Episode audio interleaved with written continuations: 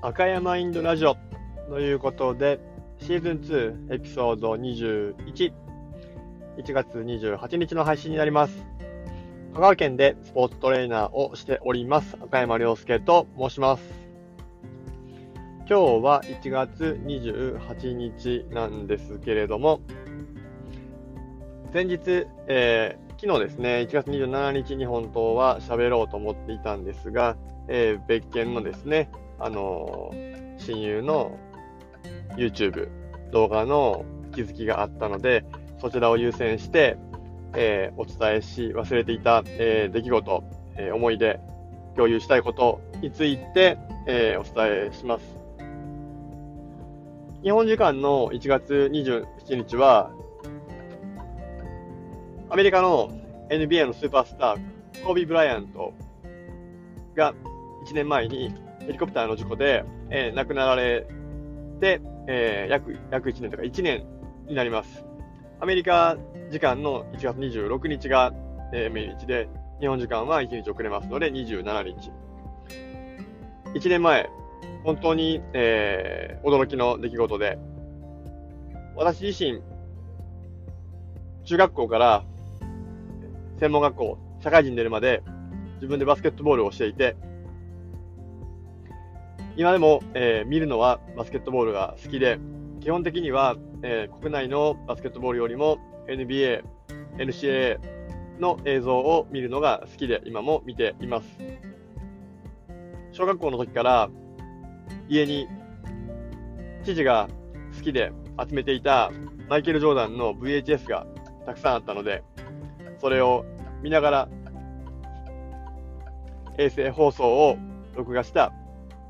プレーオフを見たり、幸い私はマイケル・ジョーダンの全盛期に、えー、リアルタイムでですね、その映像を見ることもできたので、小学生、えー、中学生でしたけれども、本当に一つ一つのプレーに対して感動したことを覚えています。そのマイケル・ジョーダンの後継者というふうにも言われて、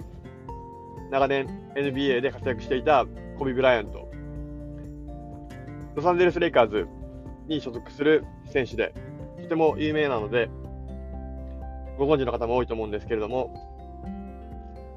コビ・ブライアントは、えー、神戸のことが好きだったので、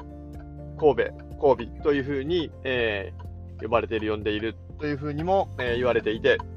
私自身、社会人として神戸でキャリアを積んで働いていたので、なんだか勝手に身近に感じて、応援をしていたり、プレーを見たりすることも多かった。そんな選手が、不慮の事故で亡くなったということを知り、本当にショックだったとともに、その時にパッと脳裏に浮かんだのは、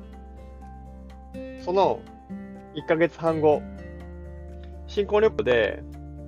アメリカのセドナ、アリゾナ州のセドナとロサンゼルスに行く予定にしておりまして、基本的にはパートナーが行きたいところ、好きなところに行く予定で、私自身のリクエストは全くしていなかったんですけれども、その交尾の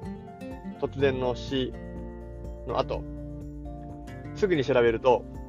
ちょうどロサンゼルスで一泊するときに、ステープルスセンター、レイカーズのホームゲームがあることが分かりました。少し無理を言って、えー、NBA のチケットも高いんですけれども、えー、NBA のチケットも取ることができて、新婚旅行で、小学校の時から夢だった NBA を生で見ると。いうことを、えー、叶えることができました。レイカーズのホーム戦で、相手は、えー、ニュージャージーネッツだったかなと思うんですけれども、あ、ブルックリンネッツか、ブルックリンネッツだったと思うんですけれども、現在、レイカーズには、レブロン・ジェームスというスーパースターがいて、他にもたくさんのスーパースターがいて、実際、えー、昨シーズンはですね、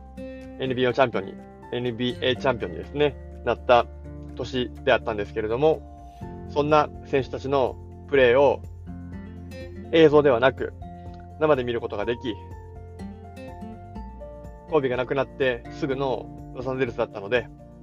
街中には追悼の意味合いで、いろいろな、えー、イラストがあったりとか、T シャツが売っていたりとか、そんな、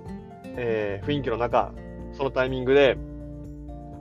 ロサンゼルスに行けて、ステーブルセンターに行けて、レイカーズの試合が見れて、ということができたのは、本当に一生の思い出になりました。まさか実際に、えー、生で見れることができるなんて、まあ、いつかはですね、えー、大人になったらというかもうもう大人ですけれども、見に行けるんだろうなとは思っていたんですけれども、ひょんなタイミングで、しかもですね、えー、レイカーズ、今の現役選手で言うと、一番、えー、有名と言っても過言ではないレブロン・ジェームズのプレーが見れたことというのは、コービーが亡くなったこと自体はものすごく、えー、悲しい出来事ではあるんですけれども、何か気づかせてくれるきっかけになったのかなというふうにも感じています。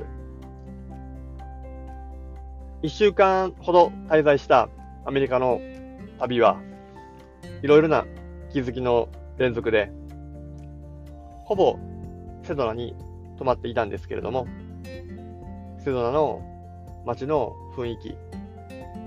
地球の持つパワー、ロサンゼルスの大都会の街並み、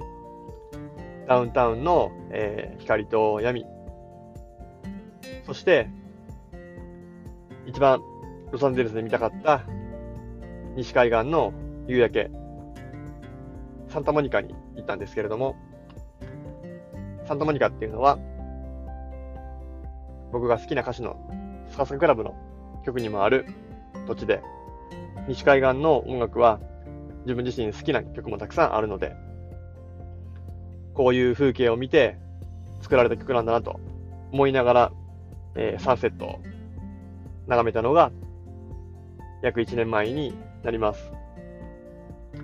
そんな出来事を神戸の、えー、一周期ですね。で思い返しながら昨日過ごすことができました。その時に買った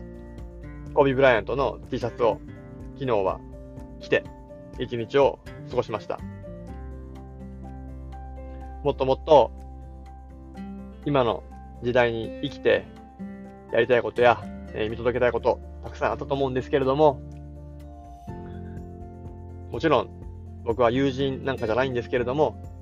残された人間ができること、あるいはいなくなっても語り継いで伝えていくこと、それが我々の役目なのかなというふうに感じています。早すぎる死を迎えた交尾なんですけれども、実は私自身、プロバスケットボールのメディカルスタッフとして、えー、4シーズン、5シーズンほど関わっていた時の、えー、ロサンゼルス出身の選手が、2018年に自ら命を絶つという悲しい出来事があり、そのような出来事があったときに、ロサンゼルスの地に行って、そういったメンタルヘルスの領域で、自分で自分の命を絶つという最終的な決断をするしかなかったという社会的背景や、えー、いろんな問題について何かヒントがあればいいかなというふうにも思い、街を歩いていました。そこで気づいたことは、たくさんあり、少し、えー、ディープなですね、こともあるので、また良きタイミングで共有できればいいかなというふうに感じております。バスケットを知っている人も、交尾を知っている人も知らない人も、あ、1年前にそういう方が亡くなったんだな。すごい選手だったんだな。少し YouTube でググってですね、コービー・ブライアント。もしよかったら映像見てもらえるといいかなというふうに思います。ということで、本日は1日遅れたんですけれども、神戸の一周期に寄せて、1年前のアメリカ旅行についての話をお伝えしました。このような形で、中山インドラジオでは、私自身のパーソナリティ、えー、人生がどのように歩んできたか、どういう思いで過ごしているかということも、少しずつお伝えしていければというふうに感じております。本日も最後までお聴きいただきありがとうございます。失礼いたします。